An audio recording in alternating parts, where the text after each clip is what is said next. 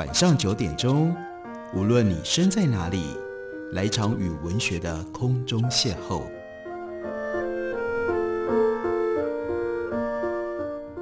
杨照谈书，邀您一同遨游文学世界，认识古今中外的经典之作。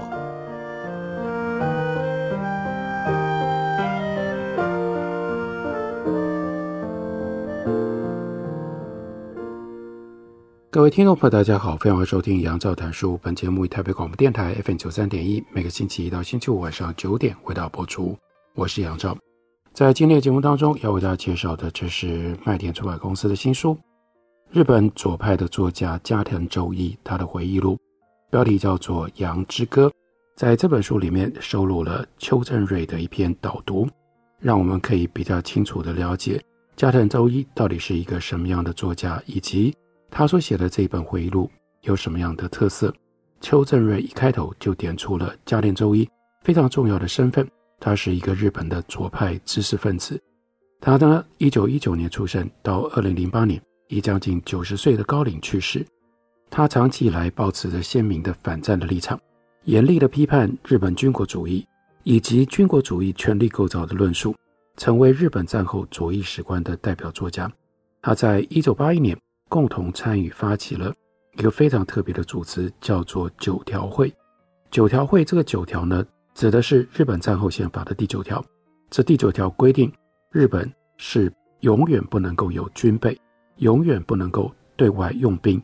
那日本的右派团体一直想要修改这部宪法当中由当时的美军主导所定定下来的永久和平、不得武装的宪法第九条，而九条会就是要。反对修宪，这九条会里面最有名的其中的一位成员是诺贝尔文学奖得主大江健三郎，他也是一位在日本非常有名、立场极为激进的左派知识分子。另外，可能有人知道的是哲学家梅原猛等等这些人，他们是为了要维护现今日本宪法和平主义的精神。后来呢，他们的主旨在于维护现今日本宪法和平主义的精神。加藤周一，他长期担任医生，可是呢，后来他放弃了他医生的职务，致力于文化研究和思想评论以及文学创作。加藤周一的经历很特别，他出生在一个医生家庭里面，但是呢，很早就显露出文学的才华。高中的时候开始写作，喜欢阅读日本古典的诗歌，特别是欣赏日本古文当中的音乐性。一九四二年。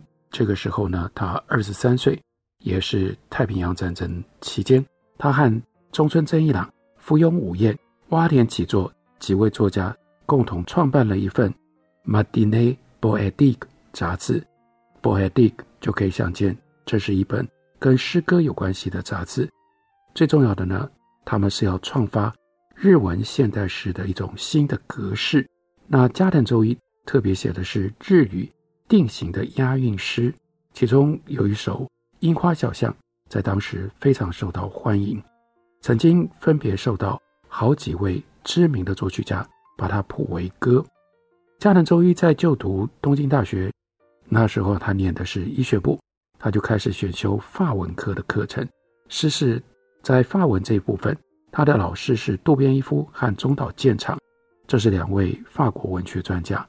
另外，他也对于歌舞剧能剧狂言，也就是日本传统的戏剧演出非常感兴趣，并且阅读大量的外国文学，特别是喜爱法国文学，像是安德烈·纪德拉，像是 Marcel Proust 以及 Vallery 这些人的作品，在当时都特别引发了他的注意。二次大战结束之后，加藤周一发挥了他医生的专长，他曾经去担任。美日原子弹爆炸影响共同调查会的成员，在广岛实际调查原爆的受害者。到了一九四七年，他和中村真一郎以及福永五彦，他们几个人共同发表了非常重要的一篇宣言式的文章，那是一九四六文学的考察，因而受到日本文坛的关注。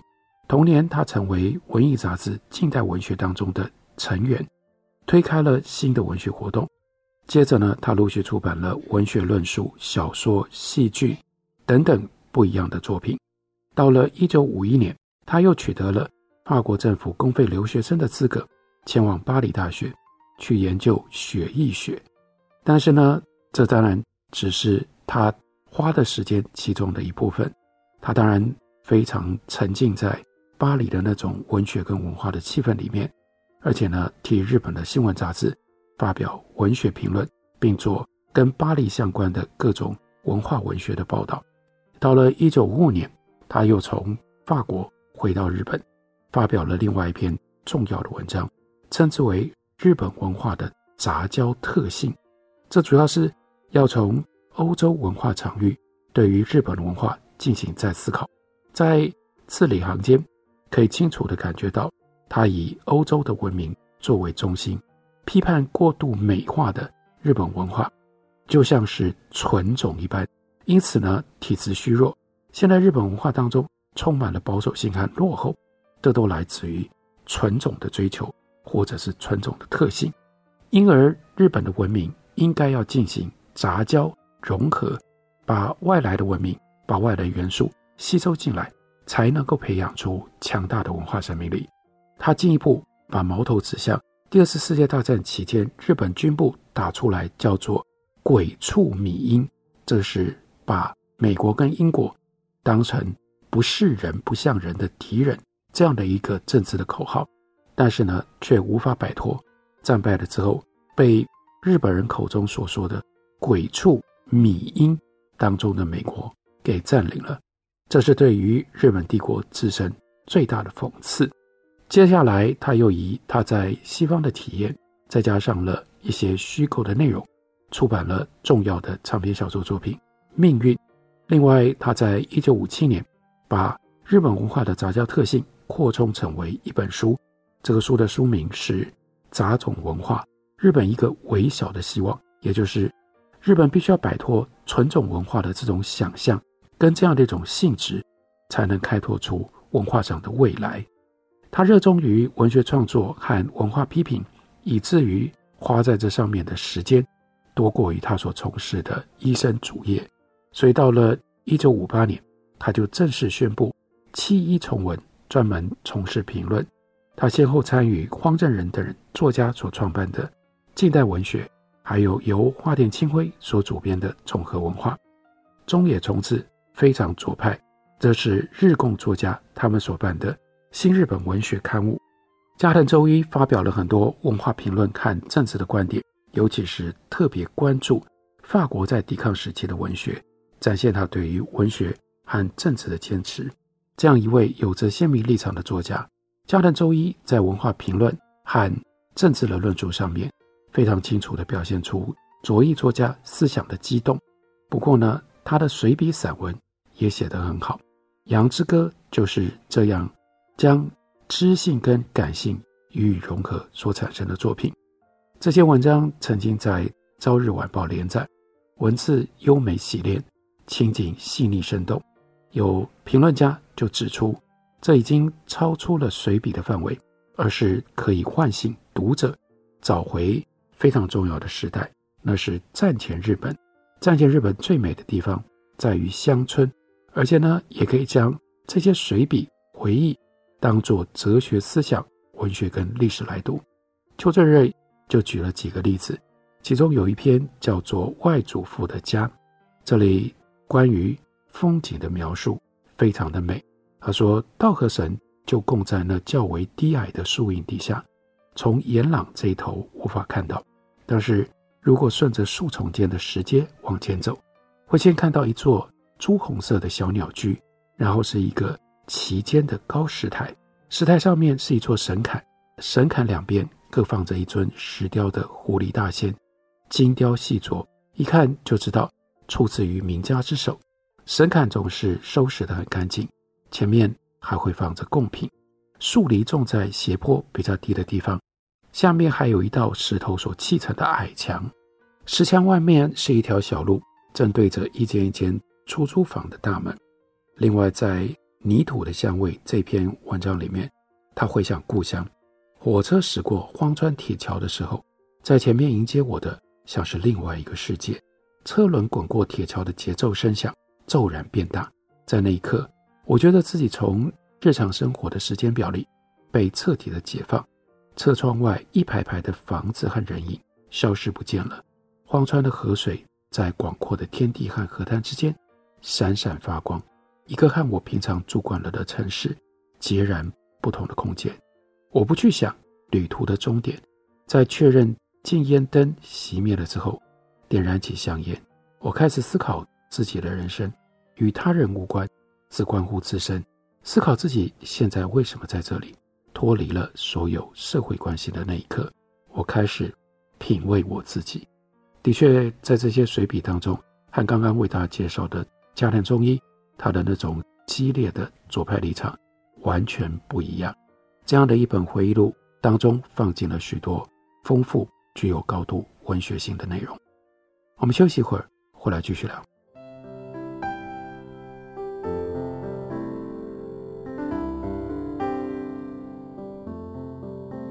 听见台北的声音，拥有颗热情的心，有爱与梦想的电台，台北广播。FM 九三点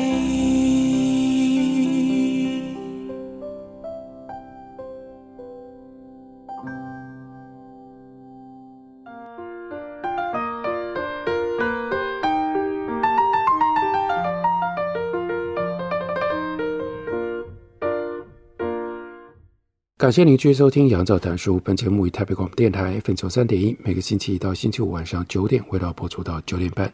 今天为大家介绍的是麦田出版的新书加藤周一的《羊之歌》，这是一本以回忆内容为主的随笔。加藤周一刚刚在休息之前跟大家介绍过，他是日本战后非常重要、重分量级的左派知识分子。不过在这本回忆录里，可以让我们多少沾知为什么他会从一个专业的医生走向变成了带有高度文化批判立场跟态度的。这样的一位写作者，这样的一位知识分子，在这本书里面有一篇文章，就叫做《叛逆的兆头》，或者是叛逆的起源。他说：“我的双亲，我的父母，严格禁止孩子独自去看电影。他们自己呢，父母对电影啦、戏剧演出了也不太感兴趣，所以几乎没带我跟妹妹去看过表演。小孩不能自己去，父母又不太会带去，所以。”怎么办呢？他说：“我能够进电影院，还是托住在涩谷的外祖父带着我们看电影。之后呢，再去有名的西餐厅用餐，变成了外祖父的乐趣。但是呢，他从来不带我们看日本拍的电影，每次看的都是西洋电影。”他说：“我年纪这么大了，现在也想不出来，到底为什么一定都是看西洋电影？大概外祖父喜欢在电影里寻找异国风情。”回想他年轻的时候在海外体验过的快乐，年轻的时候闻过的香水的香气，年轻的时候尝过的葡萄酒的滋味，年轻的时候曾经触摸过女人头发的触感，还有女人那刻的表情和说话的声调等等。住在东京的外祖父，他身边不如意的事情越多，就使得那些回忆夕阳的所有这些元素显得珍贵难忘。于是，就连黑暗中令人目眩的光影，都能够给他带来别样的意义吧。至于小孩，则是被电影的剧情吸引，屏住呼吸，一直紧盯着荧幕。外祖父却经常看到一半就站起身说：“哎呀，差不多了吧。”剧情的发展对他来说似乎无关紧要。当时的电影还是默片，涩谷的电影院呢，就配了一个小乐队，根据电影画面变化演奏不同的音乐。当画面上出现了骑兵在策马奔驰的时候，就配上罗西尼歌剧的序曲；遇到了喧闹骚动的场景，就用法国的康康舞曲。那闻名天下奥芬巴哈所写的热闹音乐，男女主角互相爱慕、深情对视的时候，就会配上小提琴演奏马斯奈的梦幻曲。配乐用的曲目有限，听熟了之后，即使没有说明。也能够看懂荧幕上在演什么。甚至还能够把接下来的剧情猜得八九不离十。在这中间，涩谷电影的乐队竟然还能够改编能剧或者是歌舞伎的音乐，把音乐演绎成为时下的流行风格。为了让不熟悉西方风俗的观众能够顺利地看懂电影，电影院呢还会细心安排，在日本称之为叫做活变，也就是在台湾我们称之为叫做辩士这样的解说员。这是这有点像后来电视台播放歌剧的时候，会将管弦乐的部分消音来说明剧情，这种做法很相似。不过过去的活变呢，或者是辩士，把解说转换成为非常巧妙的形式，在独创性上，后来的电视台歌剧解说没有办法与之相比。就如同狂言的登场人物，经常被归纳成为主人啦、啊、太郎观者啦、啊、或次郎观者三人。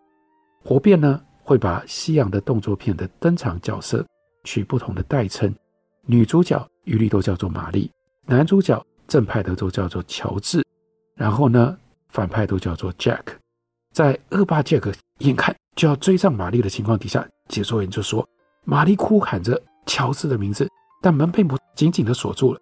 玛丽声嘶力竭的叫喊着：‘乔治，救命啊！’啊，这可怜的玛丽，她的命运究竟如何呢？”就在此时，荧幕上画面一转，要赶去救人的乔治在荒野上策马狂奔。大部分的好莱坞电影都是这样拍的。让这三个角色，这三个人刚刚好够用。他说：“我小时候很喜欢看这一类电影，但在伦理上或世界观上，却没有受到这种正反派二元论的影响。我很少会为了要接受影响去涩谷的电影院。到后来大量观赏西部片的时候，又已经超过了那样的年纪。有关于正义，有关于人道，观点并非来自于电影，而是在不久之后。”跟外祖父一起看的电影，发挥了更大的作用，让加藤周一发现了和正义以及人道无关的世界。在当时东河影业所引进的电影里，贫穷的恋人在七月十四日的晚上相遇又别离。俄罗斯大公在古都参加国际会议，深夜用马车拉着小镇里的姑娘飞奔而去。他这个时候接触到了。不是美国好莱坞的电影，而是欧洲的电影。在欧洲中部的麦田里，尚未成名的大作曲家和漂亮的女孩调情。浓雾深锁的英国首都伦敦，瞒天过海、神出鬼没的怪盗，遭到妓女的背叛，在穷人都不能互相帮助，这个世道也走到了尽头的感慨当中。怪盗被警察抓住带走了，这样的剧情。当然，和任何欧洲的城市、任何社会现实都没有关联。不过，对当时是中学生的加藤忠一来说，欧洲遥不可及，因而就可以不必在乎真相如何。黑白影像不过是实物的剪影，但是呢，听到古都石板路上响起马车的声音，感受到中欧辽阔麦田上的蓝天和太阳，手风琴的旋律，从小巷窗户向外探视的。女孩的脸庞，舞女们翻动着转成弧形的裙摆。对我来说，这些都是真实存在的。年幼的时候读原田三夫所写的通俗的科学，在知识上面滋养了他。到了中学，又从东河影业所引进的这些童话故事里获得了滋养。童话世界里包罗万象，有恋爱，有野心，有背叛，有宿命一般的相遇。和注定的别离。不过，每一天搭乘电车往返于涩谷美竹町的，这是家所在。另外呢，在平和町的中学，来来往往这两个地方之间，加藤周一说：“我的现实世界却是一片空白，没有邂逅，自然无法陷入热恋，也就体会不到分手的痛苦。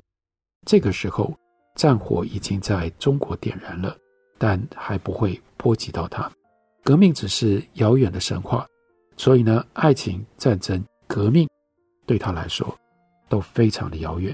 他只知道学校，对学校和自己都感觉到无比的厌倦。电影院教会他在黑暗当中遁入想象的世界里。然而，想要独自在想象的世界里游玩，电影并非唯一的途径。放学回家，爬上二楼父亲的书房之后，并没有打开课本来看，而是寻找诗歌文艺类的书籍。书架上堆满了大部头的德文医学书。他的父亲也是个医生，很少有文学书籍，只有几本和和歌相关的书被挤在角落，而且呢，半数以上都是万叶集，这是日本古典文学当中最早的诗歌集，这是万叶集的旧注释本。他对于日本文学的阅读就从这里开始，从万叶集开始，但这并不是因为他自己所选择的，不是由他自身的见识所造成的。对于加藤周一来说，中学生的我需要一个想象的世界，但又不能一直看电影，于是不得不靠近文艺的世界。幸运的是，对当时的我来说，其实是不幸，那就是除了万叶集之外，身边找不到其他的文学书可以读。不过无奈地选上的万叶集，却打开了一扇想象世界的大门，让他更能够领悟到。由语言建构而成的天地之美，万叶集的语言和一般阅读的日文非常不一样。如果没有对照注释，常常没有办法想象意涵到底是什么。于是加藤周一说：“我初次见到脱离了意义的语言，意识到语言可能具有意义之外的性质，以致这种性质所暗示的可能性。晋江之海，傍晚时分，千鸟飞过，汝若不在。”那样的一种声音，现在最主要不是文字的意义吸引他，是那样的一种声音，这使得他在万叶集里面寻找到可以称之为叫音乐的东西，发现了诗歌类文学的奥妙之处以及难以言喻的魅力。他这个时候就背诵了几首万叶集的短歌，变成他的一部分。同一个时期，另外阅读了当时流行的。岛吉藤村和土井晚翠的诗集，但是他们的语言和日常生活惯用的语言太接近了。而母亲手上另外有一本 John Keats，英国浪漫主义时期最重要的其中的一位诗人，他的诗集又离他所知道的日语太过遥远，两者都没有在诗歌语言上面带来决定性的体验。因此，当他思索诗是什么的时候，不会考虑岛吉藤村。和土井晚翠，也不会考虑任何的外国诗人。他首先想到的就是万叶集里面的歌人们。诗之所以产生意义，就是因为在美竹町家里的二楼，他跟万叶集一起度过了无数个日暮的时分。然而，万叶集的世界和其他外国书籍里所记录的世界一样，那沉闷到难以忍受的现实生活，跟他们之间的距离接近。像是无限远一样，没有办法阐明那样的沉闷、那样的煎熬，还有对于自己束手无策的原因和意义。他的叛逆的兆头来自于接触阅读，而且是反反复复的阅读万叶集，然后从万叶集接下来引着他认识了芥川龙之介，读了芥川龙之介，这是非常优雅又充满了感情的少年回忆。写在加藤周一他的回忆录《羊之歌》里。感谢你的收听，下个礼拜一同一时间我们再会。